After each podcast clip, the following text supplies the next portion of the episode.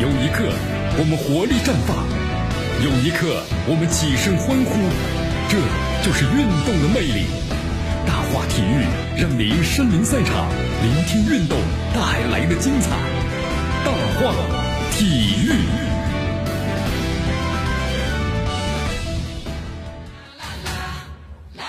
好，这里是大话体育，我是江南来继续锁定 FM 九十六点七，继续关注我们的节目。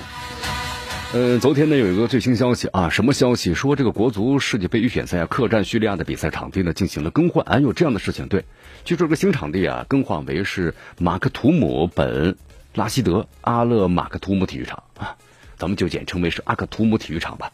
呃，另外有媒体人透露说，本场比赛咱们中国方面只获得了两百张的球票，也就球迷你去的再多，也只有两百张的球票。没有，简单看了一下啊，这个消息的话呢，官方还没有确认，但是呢，咱们很多的一些这个记者，包括呢足球大 V 们都接到了，就发出了通知，说是亚足联的通知。十月十四号呢，叙利亚这个国家男子足球队啊，对阵咱们中国国家男子足球队的比赛场地呢，更换为这个马克图姆体育场了。嗯，这个体育场的话呢，一共开放是七千四百一十九个座位，七千四百一十九个，但是最多呢，答应给中国足协提供是两百张的票。你看。这样的话，哎呀，这样的话一算起来，咱们的球迷们，你去的再多，也只有两百个人了啊，是不是？那真的是万山丛中一点红啊！球迷坐在里头。呃，根据了解的话呢，就是由原本的这个拉希德体育场更换为阿勒马克图姆体育场啊。不过呢，好像这两座体育场呢都在迪拜，所以咱们的球员们呢也不用再再再再次的奔波了。来吧，咱们先不管这个体育场了，对吧？在哪儿都是踢啊。咱们说一下国家队吧。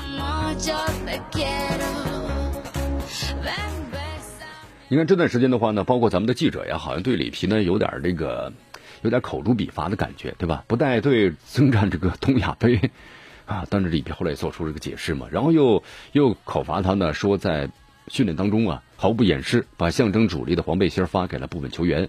呃，感觉好像是提前的就公布了出战的叙利亚的首发阵容和叙利亚的两回合比赛啊。你看客战呢是平了菲律宾，所以说咱们和叙利亚的比赛呢变得非常重要了。里排呢，里皮对这个小组赛啊阵容的稳定性呢非常看重，那么折射出来的是他的用人的风格，不信的人绝对不用啊，信的人给予了是充分的机会。你看前场得分能力啊，对菲律宾一战呢有不少的疑问，这当然和中场的人数，包括呢组织创造能力。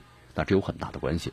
你看现在的这套阵容的话呀，需要那两个边路有出色的助攻发挥，那么这样的话才能够减轻蒿俊闵啊过重的这么一个负担了。锋线的冲击力啊，包括得分率必须有所保证。但是我们话说回来，杨旭对吧？杨旭能不能担当这个使命呢？很多人都不太看好。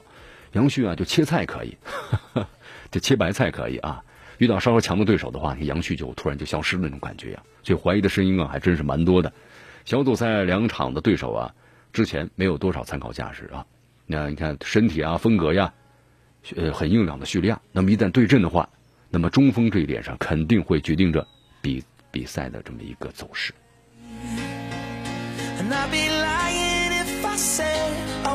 好，国足呢也称赞了，对吧？咱们的男足呢，这个选拔队啊也要出征了。呃，这两天的话，咱们中国男足的选拔队，因为他们要参加这个东亚杯嘛，在武汉的塔子湖基地啊三号场地进行了首期集训的第一次公开训练，对吧？他们的主教练就李铁，李铁也是武汉卓尔的主教练嘛。呃，这次你看集训的刚就选在一块儿嘛，对吧？因为李李铁是身兼两职啊。江南突然想起了谁？哎呀，金庸大师所写的《射雕英雄传》中的呃周伯通，对吧？你看，据说这个。咱们国足选拔队啊，要和武汉卓尔呢进行这个教学赛啊，这个比赛热身嘛，打热身。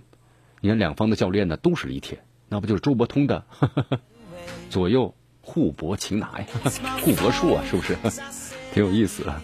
这李铁怎么指挥呀？你你你这么贴，你你这么贴，哎呀，这两方都是他，都都是他的球队，怎么指挥呀？挺有意思啊，真够累是吧？好，隔正版的国足呢，在广州集训呢，被各路媒体呢包围不同。身在武汉备战的这支这支的国足选拔队啊，那受集训的安排等因素，对吧？和影响和外界呢保持一定距离啊。现在话，中国足协要在保持两支球队的备战的问题上，不存在呢什么厚此薄彼啊。通过观察呢，其实记者呢还是发现呢这两支球队呢有些不太一样吧。呃，不一样在哪呢？国足选拔队的教练员呢、球员和后勤保障人员呢，这两天也是相继入场了。呃，其实这个场地呢还是蛮不错的，也是符合这个国家队的要求，对吧？武汉市足协啊也是投入巨大的人力、物力和财力。你看各种场地，特别是最好的场地，那都留给这个国足选拔队呢，你们慢慢用。好，毕竟是这个国家队啊，虽然是选拔队，所以说武汉的话这次呢也非常的重视，提供的场地啊各个方面都都是最好的。你看后来记者采访这个李铁的时候，李铁呢他也特别谈到了啊。就说关于组队的时候呢，和里皮有没有沟通吗？等等 这些问题，他也不愿意谈，因为谈的话呢，对里皮来说不太好。因为里皮现在有点备受这个媒体的什么的指责啊。你作为这个主教练的话，你不带队。其实我们分析一下，如果这次里皮带队打东亚杯成绩不好的话，那对之后咱们的这场关键之战有没有影响呢？对里皮都有影响，对球员来说也更有影响。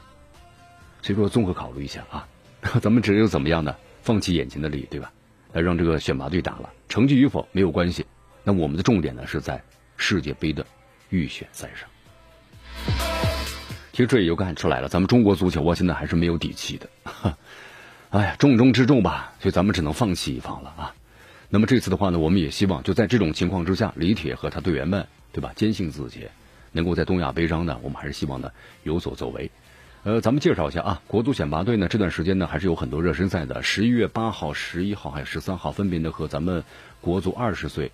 这个年龄段的球员们，然后呢，还有武汉周二、天津天海三队进热身赛，啊，李铁呢也说了，就是球队呢征战亚洲杯的阵容啊，基本上呢是出自参加了本期集训的二十七人啊，可能最后的话有有所这个淘汰，但是呢不是很多。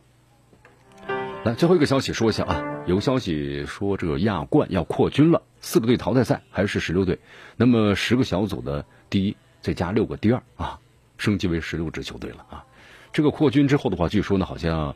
呃，包括呢出现的规则呢，呃，基本上不会有太大的变化吧。但有个又变化了，就什么呢？最后的这个经费的问题。就一旦是获得冠军，奖金高达那是一千万美元，我的天哪，这个奖金快到一个亿的人民币了，是不是？哦，六千多万啊，六千多万人民币了，真是不算少了。